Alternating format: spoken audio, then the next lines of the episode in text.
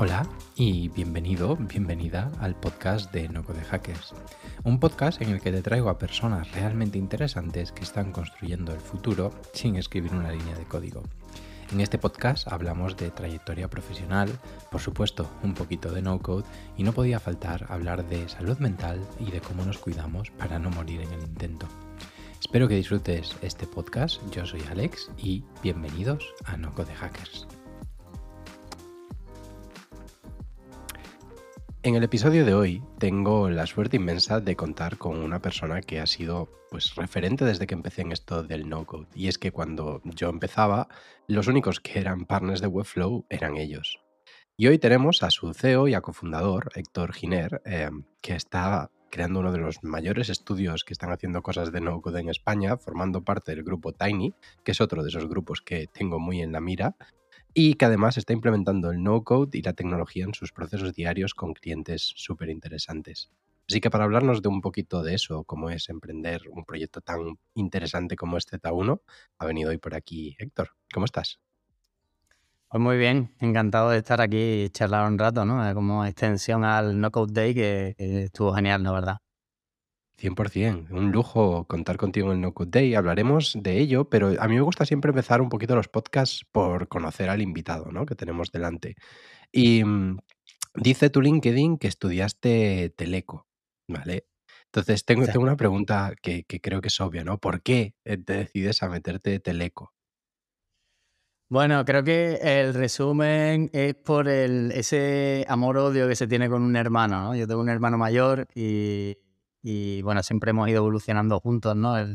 en, todo. Recuerdo cuando en los 90 nos descargábamos el, el 3D Studio y nos poníamos a hacer renders a lo loco, ¿no? Sin manual de instrucciones y tal. Siempre lo hemos hecho todos juntos, pero es verdad que también, eh, no sé si a todo el mundo le pasa, pero hay ese concepto que yo internamente llamo corajina, ¿no? Que es un poco ese, ese, esa molestia que te genera tu hermano.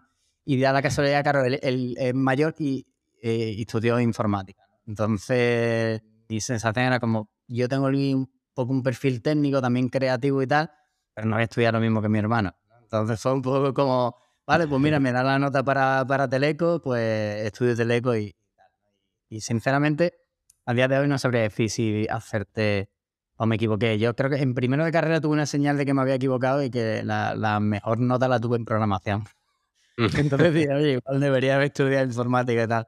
Pero bueno, la verdad que conocí gente muy interesante y bueno, una etapa de mi vida em, que también informa un poco de cómo tomamos las decisiones a veces. Creemos que son racionales, pero realmente al final se basan también en algunos conceptos muy subjetivos. 100%, 100%. Y, mm, ostras, acabas de decir que estabas haciendo renders con tu hermano, ahí haciendo sin manuales y demás. ¿Siempre has trasteado con, con, ordenadores y siempre has jugado con ellos o es algo que te vino como más de mayor?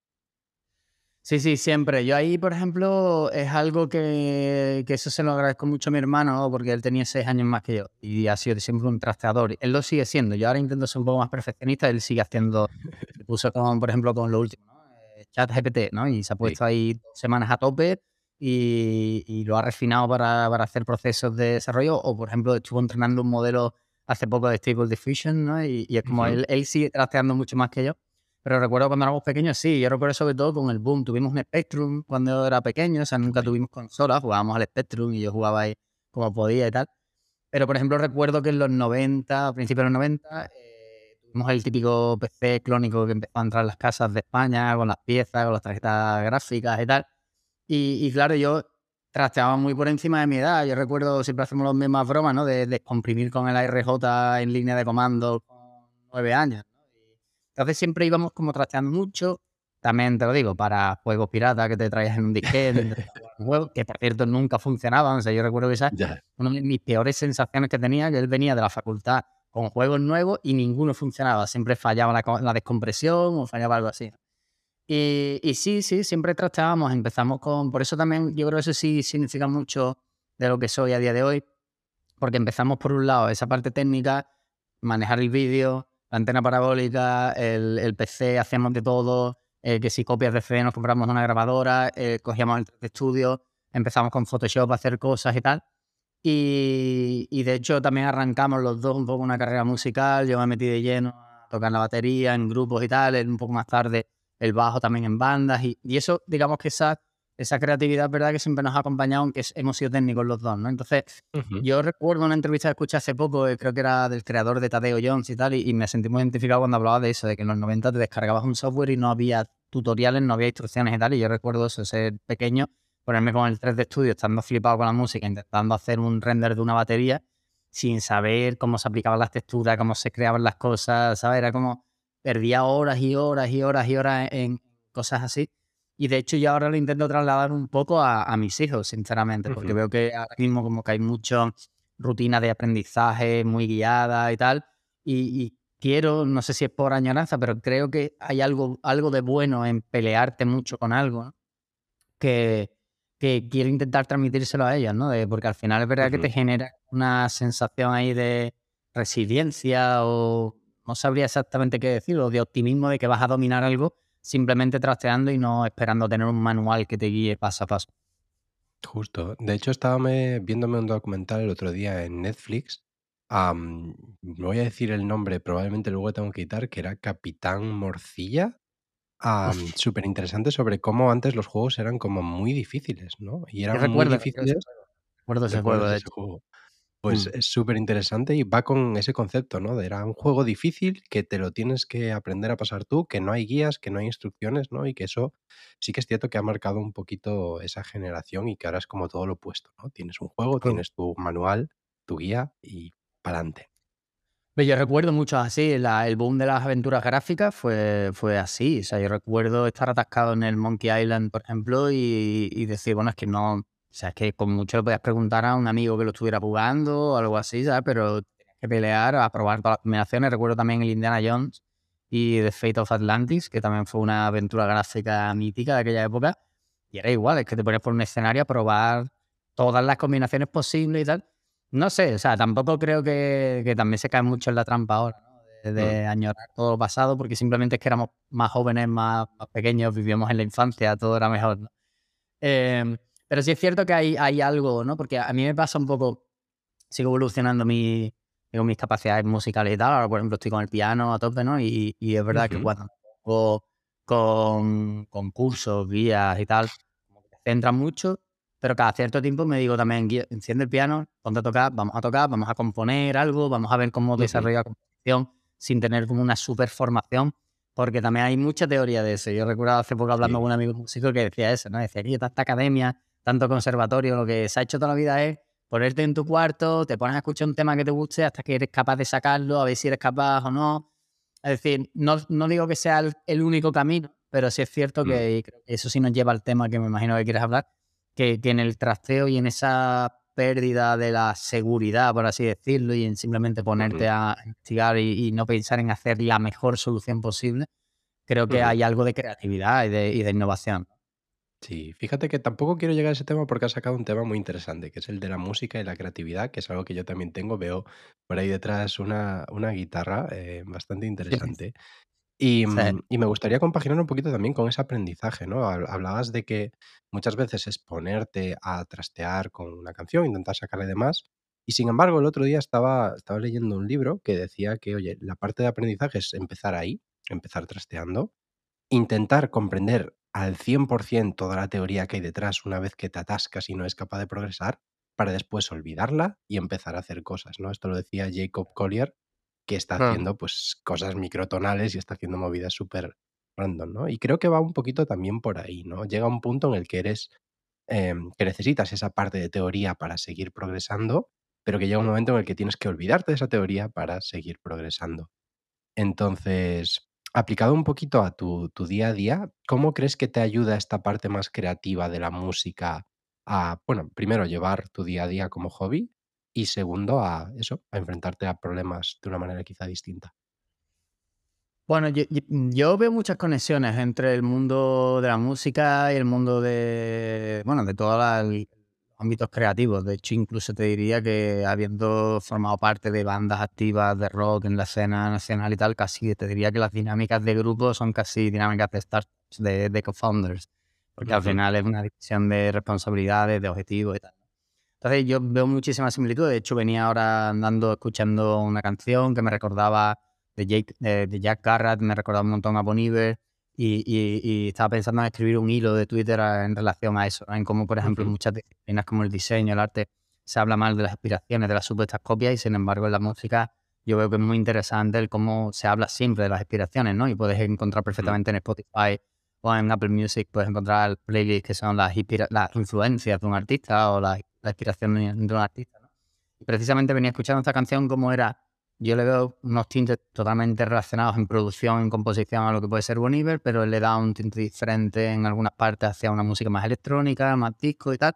Y es como todos podemos aportar un poco por encima de, de, de lo que hemos escuchado, lo que hemos percibido. Y de hecho hay algo mágico ahí, ¿no? Porque al final si te gusta un artista y ahora ves otro que lo evoluciona un poco, hay veces que hay una copia burda y tal, ¿no? Pero, pero hay veces que, sientes una conexión. Y esto me lleva un poco a, eso, ¿dónde están los límites de la teoría, ¿no? Eh, de hecho, me pasa a nivel personal un poco con la guitarra o la batería, con, el piano, ¿no? Que son los tres instrumentos que toco. Y al final son como, vale, siempre hay un siguiente nivel. Siempre, en el nivel que estés, siempre hay uno siguiente.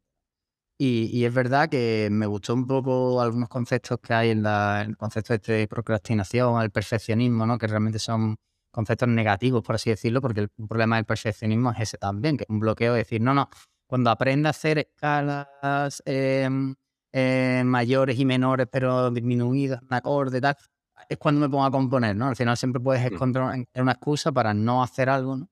Cuando realmente tenemos que entender también que, que el proceso es un proceso eh, eh, continuo en el que tú vas aportando tu estado en, ese momento. Evidentemente para mí la línea difusa es eh, cuando estás preparado para esa primera creación. Y ahí, por ejemplo, ahí sí que necesitas un mentor, una mentora, alguien que te guíe un poco, que te dé referencias y tal, ¿no? Porque eso pasa mucho. El, efecto Donning-Kruger, ¿no? De, cuando haces dos cosas y te crees ya que estás a un cierto nivel. Y, pero sí es verdad que después hay un área en el que nos boicoteamos un poco estás ya a un nivel y sin embargo crees que no, que necesitas otro pulso más, otro pulso más. Y recuerdo además que, esto está relacionado ya en términos generales. Me recuerdo un libro de Vida líquida de Simon Bauman, ¿no? que hablaba de que la formación iba a ser en una modernidad líquida como la actual, pues un negocio con una escalabilidad brutal, porque todo el mundo siempre se va a sentir inseguro en lo que hace. Entonces siempre va a querer consumir más formación.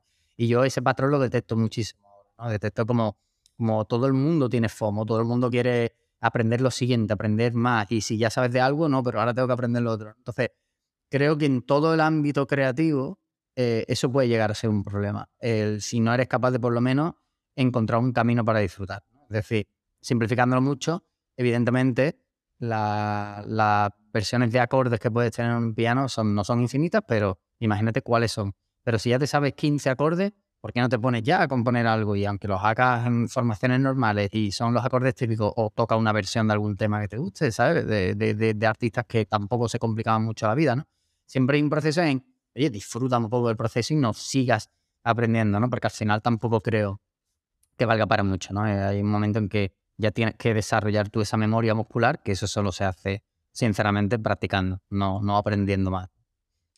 100%. Eso que acabas de decir de los acordes, yo cuando daba mi época de conciertos tenía una canción que era coger 100 canciones que eran con los mismos cuatro acordes y decir, mira, o sea, si es que estas 100 canciones están con estos cuatro acordes, ¿cómo no vas a tocar tú la guitarra, no? O por ejemplo, que yo a cuánta gente le he dicho, oye, practica la guitarra, aprende estos cuatro acordes, empezamos a tocar canciones, pero es justo lo que acabas de decir que lo que me parece más interesante.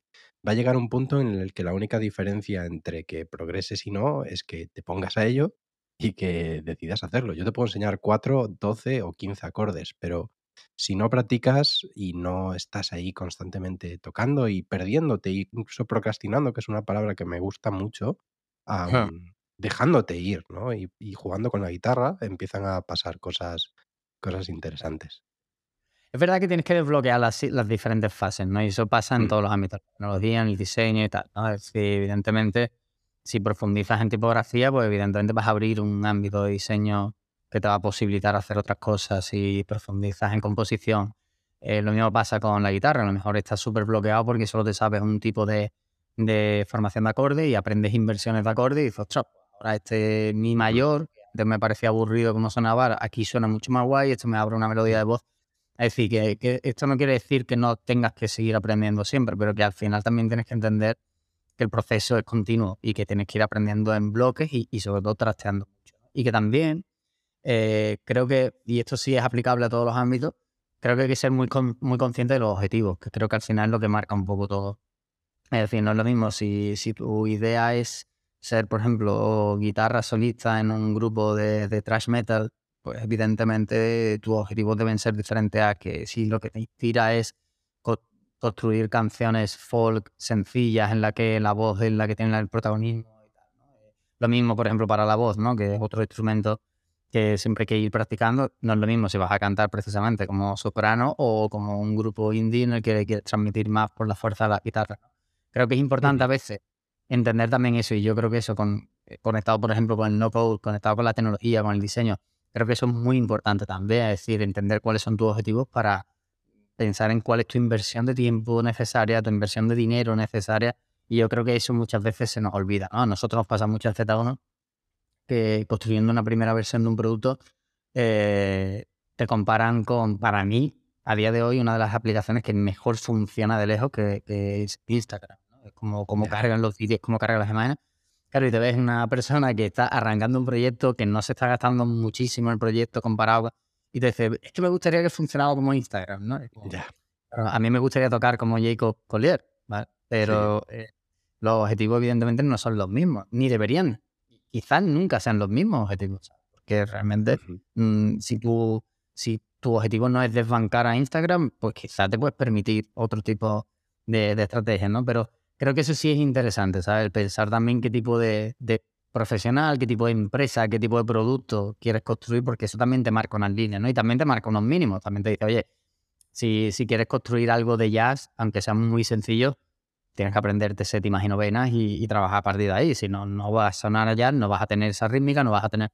Entonces, bueno, al final creo que eso sí es interesante. Marcarte siempre unos mínimos, pero entre esos ámbitos jugar mucho y buscar mucho la creatividad, que no es más que probar cosas y mezclarlas hasta que sale algo interesante.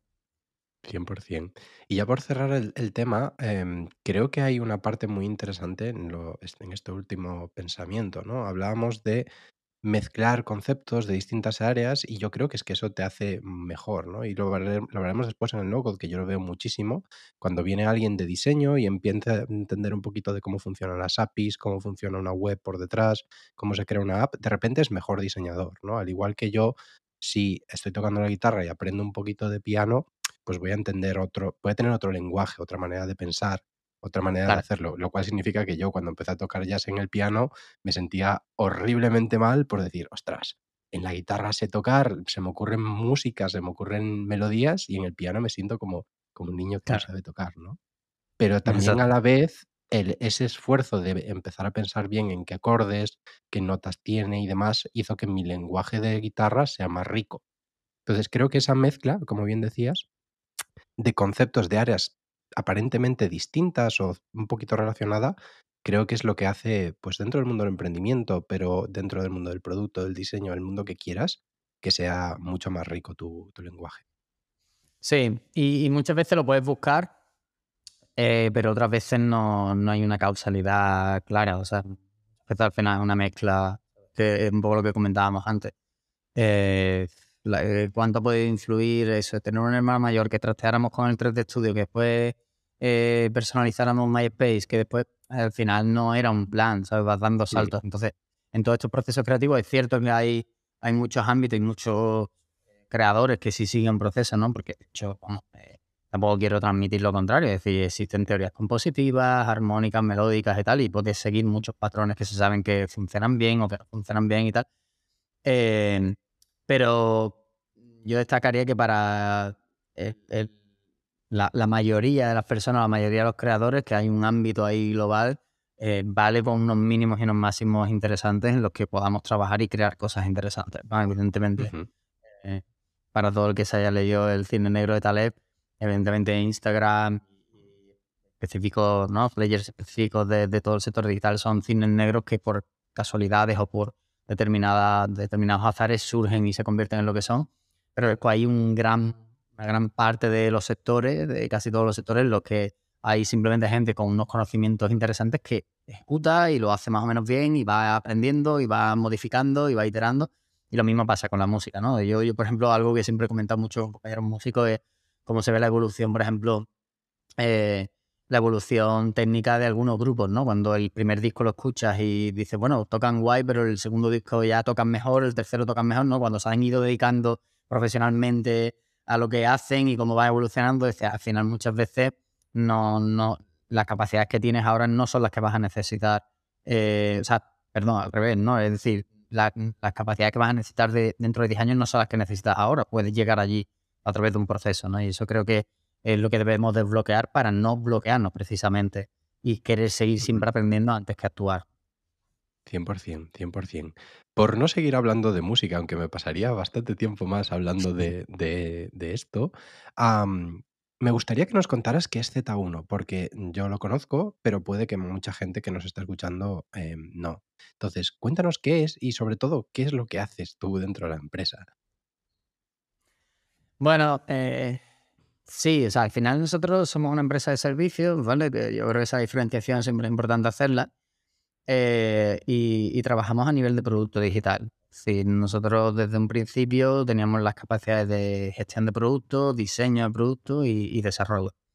Eh, por las características que tiene el, construir un producto de software, ¿vale?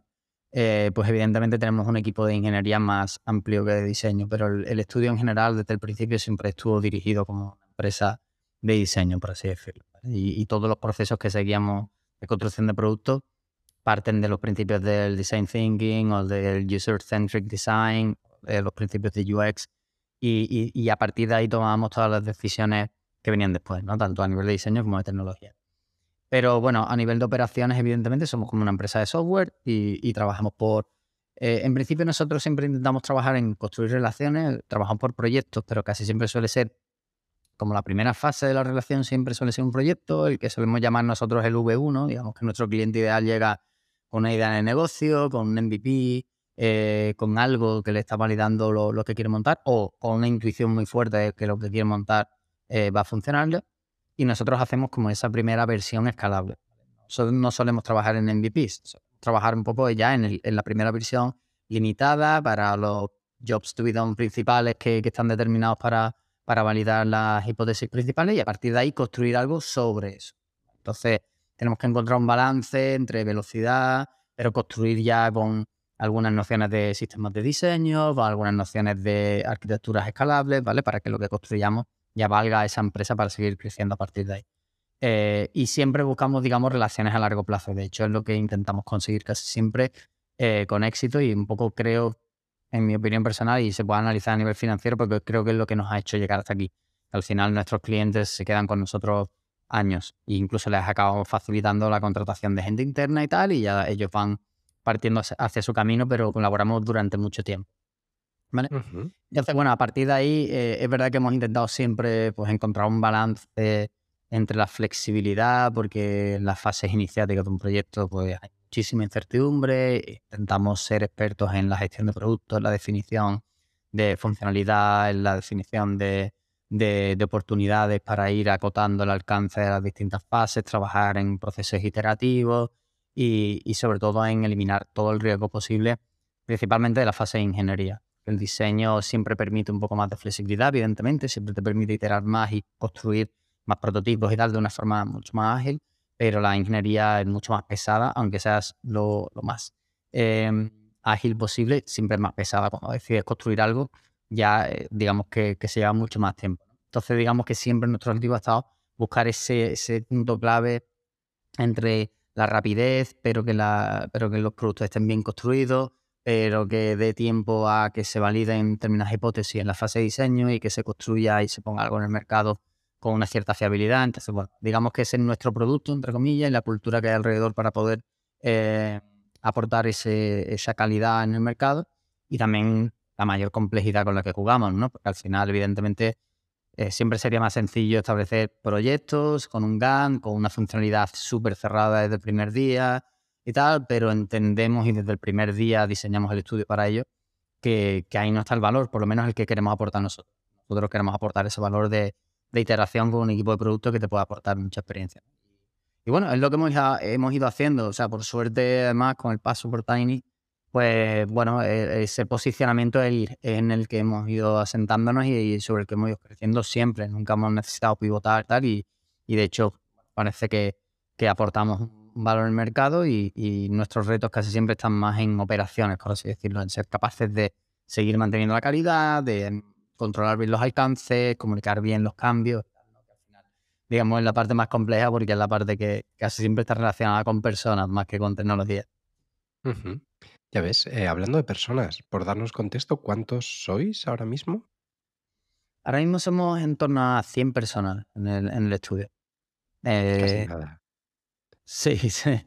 Es verdad que bueno, vas escalando el equipo y, y se va delegando y tal, pero, pero sí, casi ahora en, en Navidad, poco estuvimos todos en la oficina, eh, dedican un par de días a team building y tal, y, y, bueno, se empieza a ver ya bastante gente, ¿no? Cuando los unen en el mismo sitio.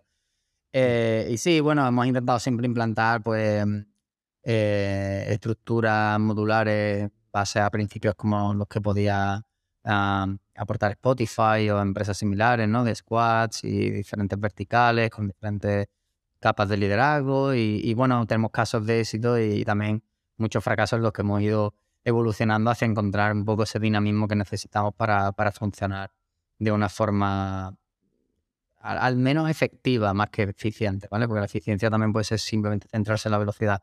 Nosotros sobre todo lo que intentamos casi siempre es que por lo menos lo que hagamos tenga una calidad acorde a lo que prometemos y en un tiempo razonable. Uh -huh. y, y, eso un poco son las métricas que seguimos. Pero sí, evidentemente todo se complica. A medida que va creciendo la empresa, mantener los pilares de la cultura cada vez se va haciendo más.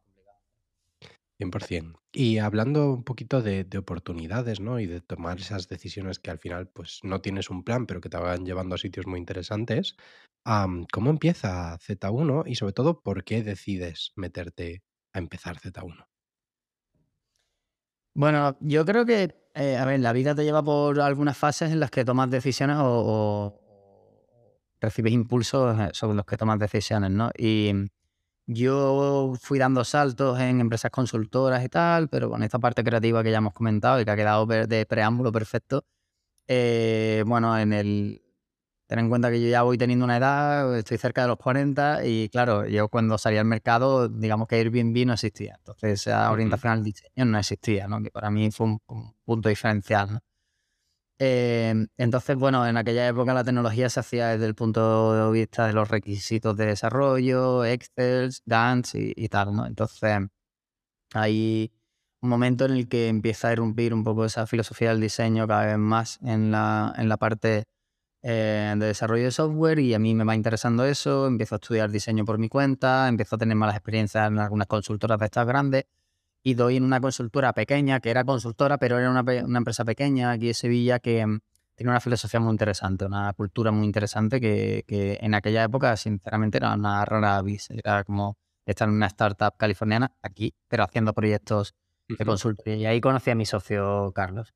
Y después me surge a mí una oportunidad de trabajar en una startup con los dos fundadores, levantan una ronda y, y, me contratan a mí primero para diseñar y construir el producto desde cero, desde dentro, como CTO, CPO, CDO, lo que quieras, era hacerlo todo. Y eso fue para mí, fue como un máster, si te digo la verdad, porque fue un año y medio eh, de, primera, de primera mano hablando con ellos en temas de financiación, de requisitos, de SEO, de necesidades de cliente y tal, a la vez construyendo yo todo, el front en el backend, diseñando y tal.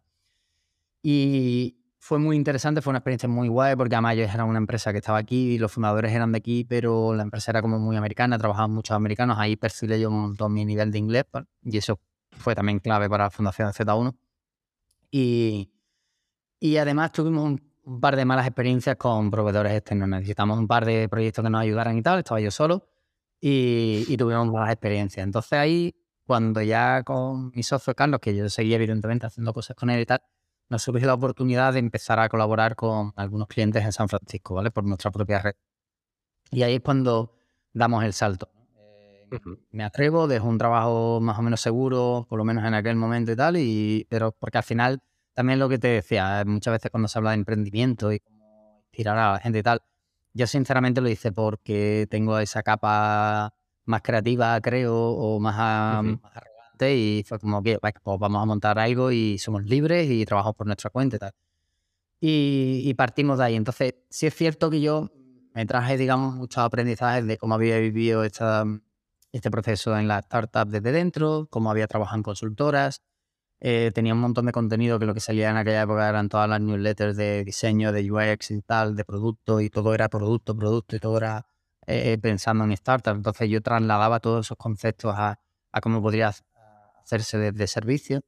Y, bueno, de alguna manera intentamos definir cómo sería una empresa de servicios si tuviera unos incentivos distintos. Entonces cuando empezamos, empezamos trabajando a cambio de equity, una tarifa reducida y equity, empezamos a trabajar así con gente muy interesante en San Francisco. Tuvimos mucha suerte de que este primer contacto que tuvimos, pues eh, digamos que era un tío de ventas, con súper extrovertido, entonces él nos presentaba más gente y tal. O sea que al final son estas casualidades, ¿vale? Que van haciendo que las empresas vayan eh, creciendo, entonces fuimos creciendo, un proyecto en Nueva York, además estos chavales vinieron aquí, hicimos muy buenas amigas, entonces digamos que el, proyecto iba creciendo de forma orgánica. Encontramos, digamos, ahí una, una etapa en la que nos estábamos estabilizando y un poco pensando en, vale, eh, ya no cojamos todos los proyectos como equity, vamos a intentar ser más rentables en algunos ámbitos tal, pero es verdad que el equity nos había venido muy bien para el marketing, digamos, orgánico. Y ahí es cuando eh, entramos en colaboración con Tiny. Da la casualidad que es cuando entran las conversaciones y claro, nosotros ahí, pues lo que te decía, la causalidad, la falsa causalidad. Lo que dio la casualidad es que teníamos todo el portfolio, eran clientes americanos, trabajábamos desde aquí, por lo que nuestros costes eran distintos y tal, entonces había como varios riesgos validados para, para Andrew Wilkins y Tiny en general que hicieron posible el, proceso de, adquisición. Entonces entramos en Tiny y, y bueno, la, la, experiencia con Tiny en estos años ha sido, diría que en métricas ha sido un 10x en todos los aspectos, todo, se, todo se multiplicó por 10 y haciendo lo mismo. O sea, hacíamos lo mismo. Es verdad que abandonamos la, estrategia de equity porque no parecía interesante a estos niveles, pero, pero seguíamos haciendo lo mismo. Y la cultura, digamos, del estudio intentamos, desde aquel momento, desde el principio, que se, siempre fuera en torno a las relaciones. Nosotros siempre, casi siempre las decisiones que se toman en las cuentas, en los proyectos, las desviaciones y tal, siempre se hacen pensando en, en, en esa futura relación con ese cliente. En seguiremos trabajando le gusta trabajar con nosotros, sí, no, y en base a eso tomar esas decisiones. Entonces, nunca hemos sido una agencia o una empresa de desarrollo centrada en supereficiencia y tal. Ahora, de hecho, cuando estamos intentando para dar un siguiente salto, ¿vale? ser más maduros en procesos, ser más maduros en métricas, en, en, en pero digamos que nuestra cultura siempre se ha basado en establecer buenas conexiones porque al final yo creo que la estrategia es muy importante y, y encontrar un posicionamiento muy importante pero una empresa de servicio al final vive de, hacer un buen trabajo y que tus clientes, a tus clientes les guste trabajar contigo. Eso, digamos, que genera un flywheel que te genera más negocio, más reputación y. Y digamos que esa ha sido un poco la trayectoria. Y el crecimiento este hasta las 100 personas, 100 y pico tal, ha sido muy orgánico. Ha sido que siempre, por lo que te decía antes, como teníamos proyectos fijos, por así decirlo, casi cada nueva oportunidad se iba construyendo encima de lo que ya teníamos. Entonces necesitábamos ir haciendo crecer el equipo de una forma constante. O sea, casi que el mercado nos empujaba, aunque nos hacíamos más estrictos en cualificación, en validación de oportunidades y retrasábamos los proyectos y tal, ha sido un poco una, una ola que era, era imparable.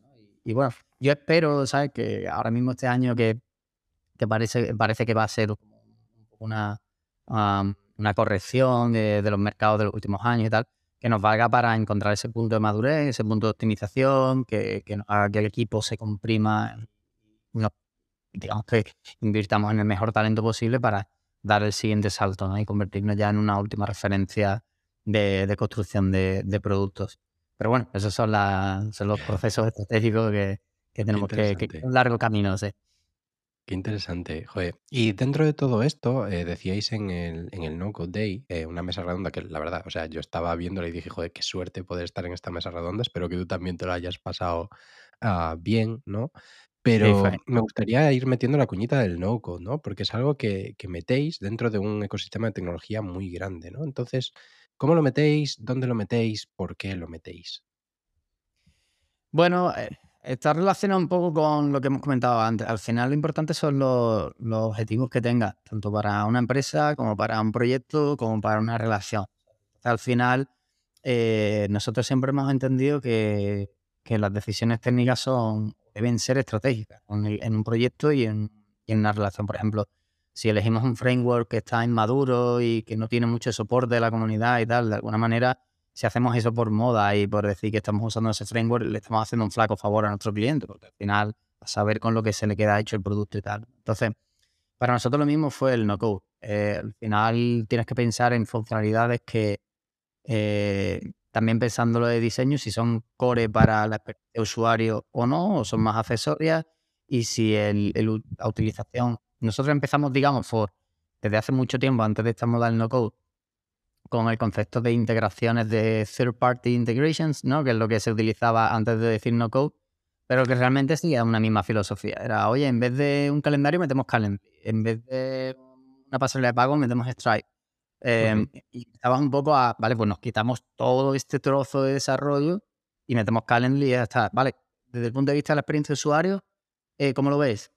Bueno, sí, puede quedar un poco raro saltar un Calendly, pero yo creo que tiene sentido porque si lo explicamos bien en esta pantalla antes, al final todo era desde un punto de vista estratégico de cuál era la fase del producto. Y de hecho pasaba muchas veces que había una fase posterior en la que decía, oye, el Calendly vamos a quitarlo y ya hacemos un servicio nuestro de reserva de, slots, ¿no?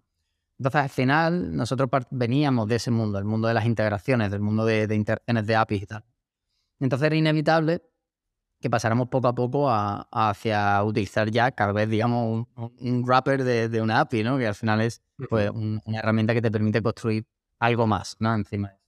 Y el primer paso fue con, con, bueno, con Stripe. Yo diría que el primero fue Stripe, porque cuando empezamos los Stripe Components, ¿no? Creo que lo llamaban, pues ya empezamos a hacer pasajes de pago que no conectábamos con la API, sino que simplemente te salía la pantalla de Stripe y funcionaba, ¿no? Y era como, oye, pues nos hemos quitado una parte entera, ya no hay que validar el pago, no hay que validar nada, ¿no? Incluso con la API.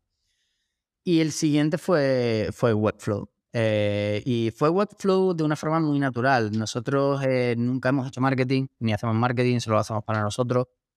Pero nos pasaba mucho que gente que construía productos con nosotros nos decía, oye, ya que el diseño me gusta tanto, lo que habéis hecho y construir, ¿me podéis hacer la web de marketing que, para publicitar el producto y tal? Entonces, claro, eso, ¿por qué no? no? Venga, vale, vamos a verlo y tal.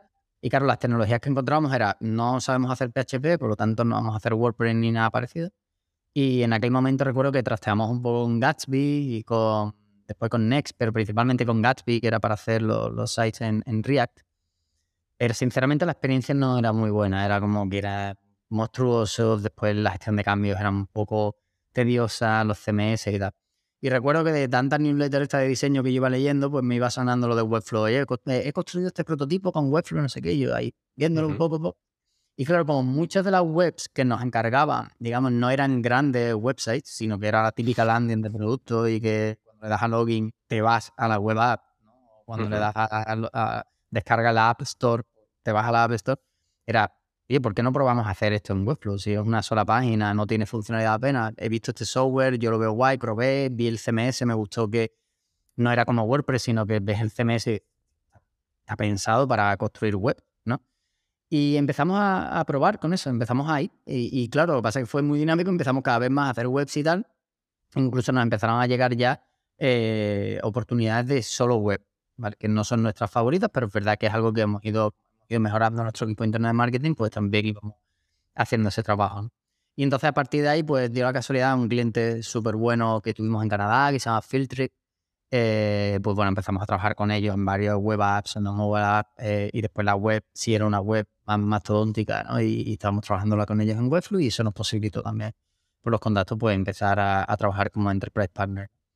Y, y es lo que te decía, de una forma muy natural. Y después ya pues empezamos también a trastear en Airtable. Oye, pues este producto no necesita una base de datos súper estable.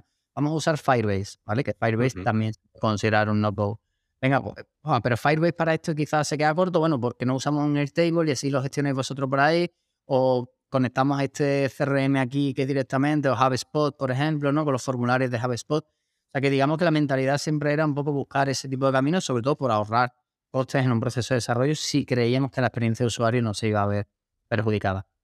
Y esa filosofía siempre nos ha rodeado. Y de hecho ahí es cuando siempre hemos intentado, a ver, yo digamos que nunca hemos posicionado el estudio como no-code, eh, puro, pero es cierto que yo analizando un poco el estado de las cosas, eh, sí me gustaría que, estuviéramos como en ese punto intermedio. Es verdad que no somos especialistas en no-code, pero tampoco somos una empresa de desarrollo de código, por así decirlo. Queremos estar en medio en, vamos a encontrar el mejor camino entre ambos, porque creemos que de hecho el mejor camino casi siempre está en medio.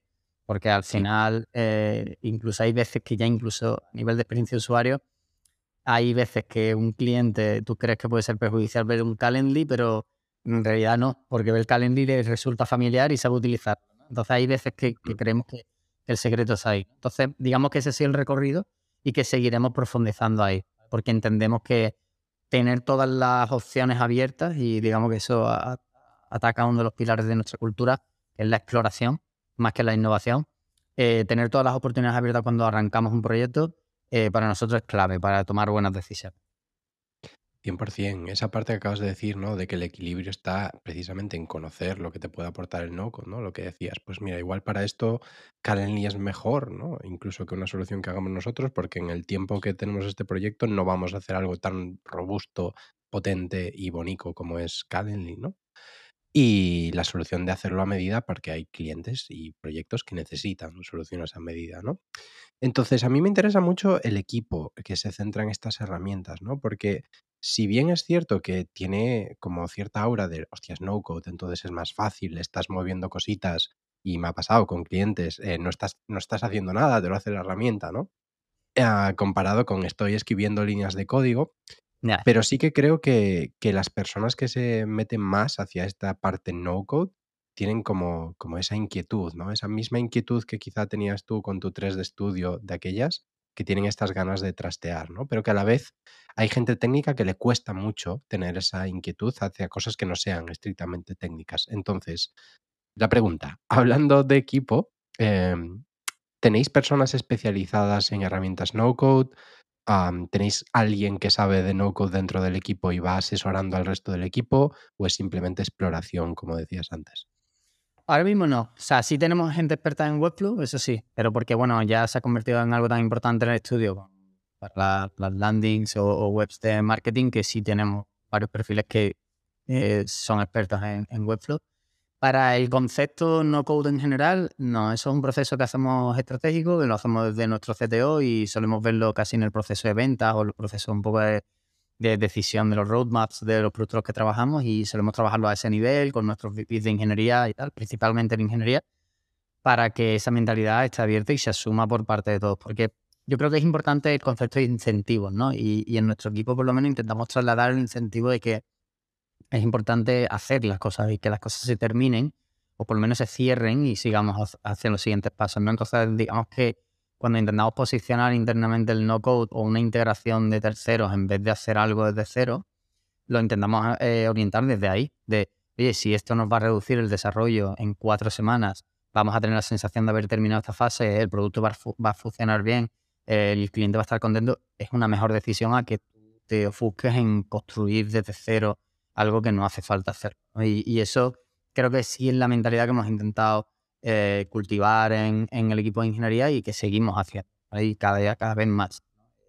Nos pasa también, no es no-code, ¿vale? Pero, pero es una filosofía parecida. Nos pasa también a veces cuando estamos haciendo una aplicación móvil y estamos prototipando un poco, ¿no? Y, bueno, pues usa los componentes nativos de iOS. No hace falta que ahora mismo te curre nada más. Usa el componente, el modal nativo, la acción prolongada nativa y, y, dentro de dos semanas hacemos una personalizada. O sea, siempre intentamos utilizar esa mentalidad que a veces es un componente básico, a veces es una integración o a veces una herramienta de no-code.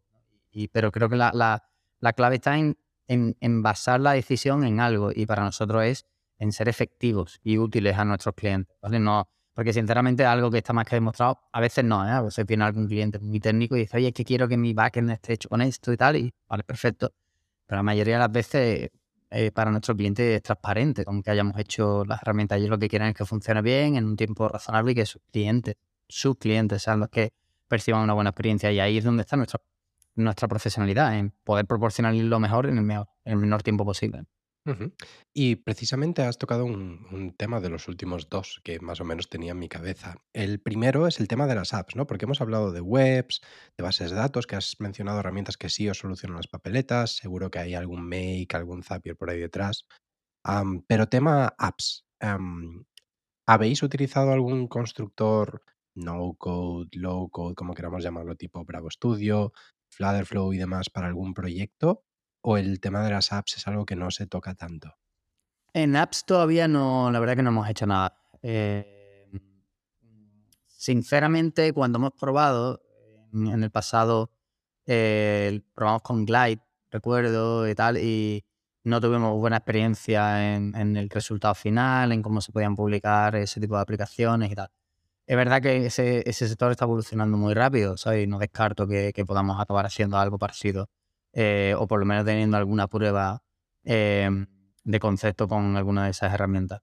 Pero al día de hoy no hemos hecho nada native, porque es verdad que Claro, ahí entramos en un ámbito distinto. Eh, este tipo de apps son, digamos, un envoltorio completo de la app en sí misma, mientras que cuando trabajas en web, el no-code puede significar simplemente algunos módulos de lo que estás haciendo.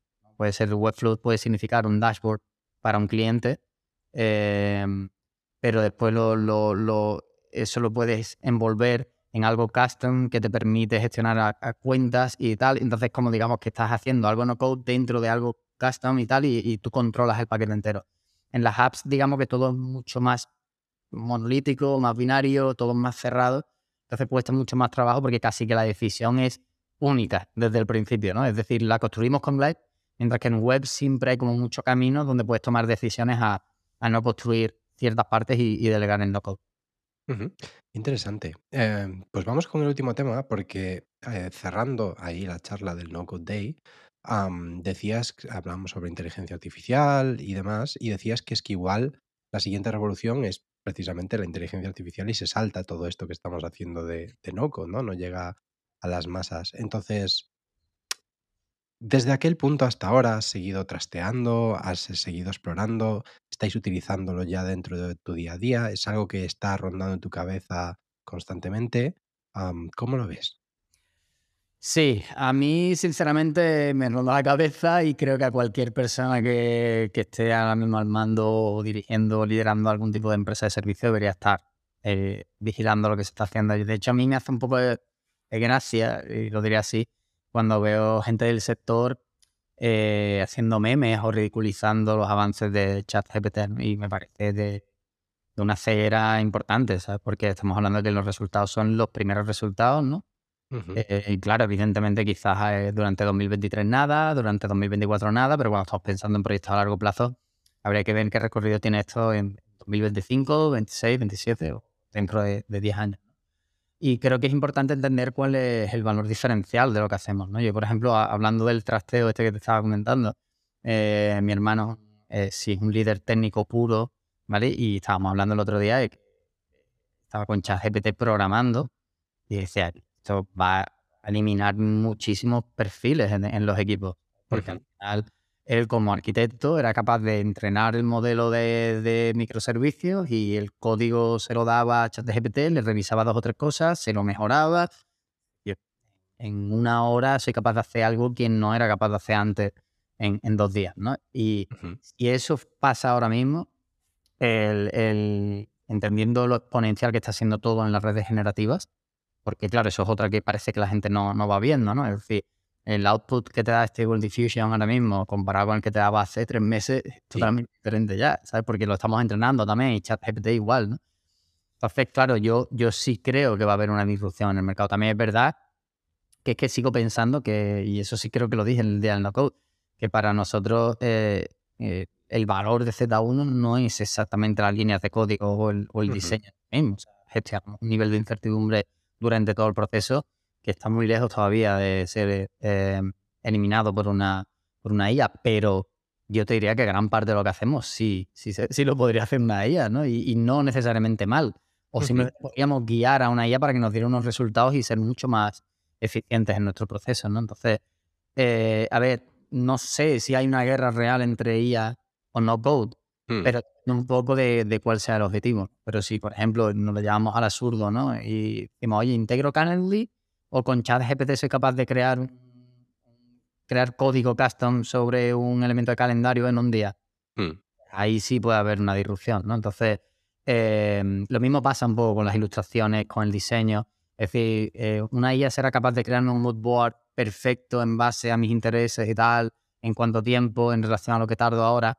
Es decir, no creo que vaya a ser una eliminación por completo de nuestros procesos, pero sí puede ser que gran parte de lo que resuelve no code ahora mismo eh, pueda ser resuelto por una IA, ¿no? O simplemente puede añadir una capa de abstracción mayor y que a ChatGPT seas capaz de decirle, oye, ¿me puedes integrar Zapier con Webflow, con Calendly, con Typeform para que me llegue cuando un lead haga esto y esto? Y te lo haga. O sea, eso evidentemente, para mí, a día de hoy, viendo las capacidades que tiene, me parece casi trivial en, en poco tiempo. No diría ya, pero en poco tiempo.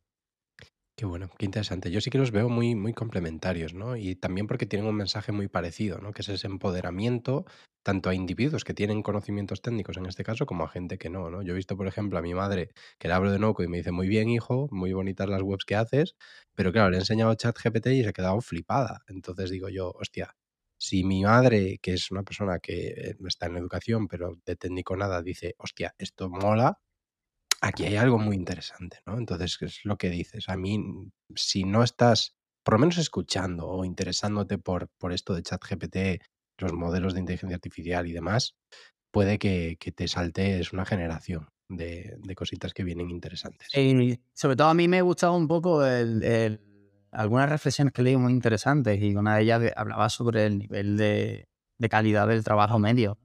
Porque creo que mucha gente tenía como, bueno, pero esto está muy lejos del trabajo que podrá hacer un arquitecto, o del trabajo con un arquitecto de software, o de un super diseñador y tal.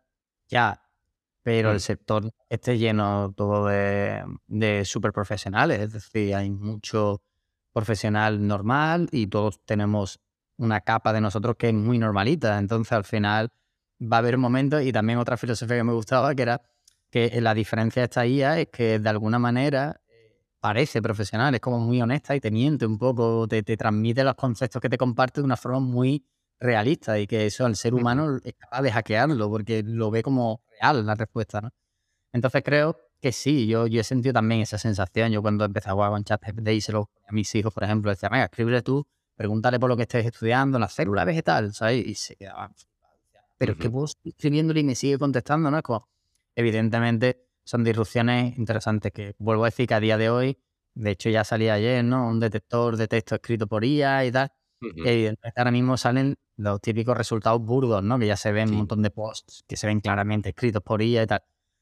Sí, pero evidentemente esto es igual que cuando se utilizaba, eh, yo recuerdo el origen del no-code que era Jotform. Antes de Typeform había uno que era Jotform, que era horrible, y, pero súper funcional y tal.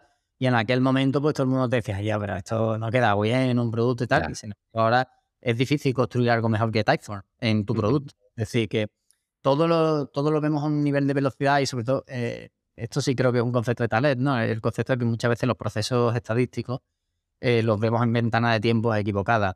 Y claro, ves, ChatGPT lo compara hoy con mañana. Y no, compáralo en los próximos cinco años y vas a ver cómo va cambiando, ¿no? Y en el ámbito del no-code, parecido.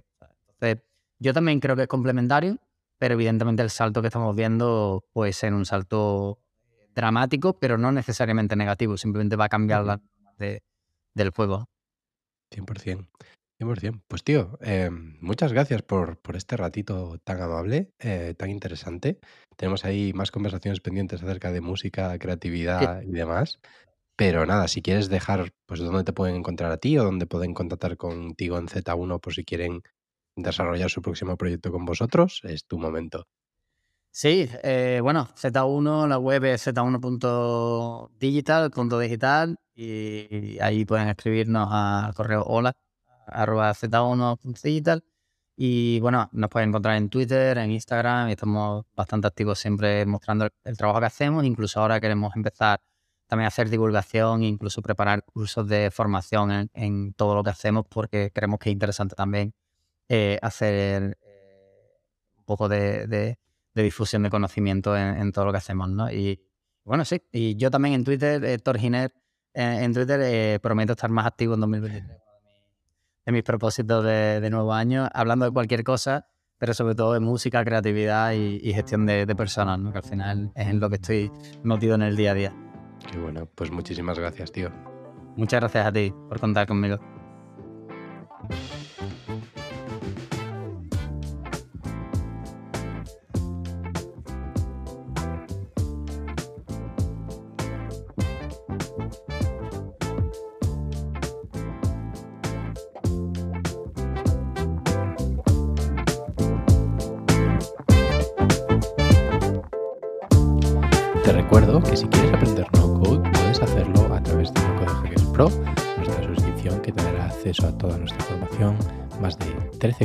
Actualmente con más de 20 horas de vídeos y muchísimos más que estarán en camino desde solo 150 euros al año. Queremos además que te suscribas a nuestra newsletter donde todos los jueves publicamos las noticias más destacadas para que tú no tengas que estarlas buscando. Si te ha gustado el episodio, no nos hace nada más ilusión que que lo compartas con tus amigos o con tus redes sociales y que nos dejes buenas valoraciones en iTunes. Esto ha sido todo, un placer. Yo soy Alex. Bienvenidos a Noco de Hackers.